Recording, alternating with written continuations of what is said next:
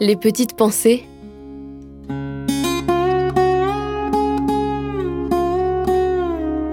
Terroir, héritage et savoir-faire. Jean-Michel Meyer, ancien tabaculteur. Faut pas le crier sur les toits. Beaucoup d'agriculteurs n'aimaient pas faire ça parce que c'était manuel. Vous voyez pas comme ça avancer et tout. C'était sur une petite surface. Un hectare de tabac ramenait comme 15 euh, hectares de maïs chez moi. Donc des petites structures y compensaient par une culture spéciale. Toutes les fermes en Alsace, c'est pareil.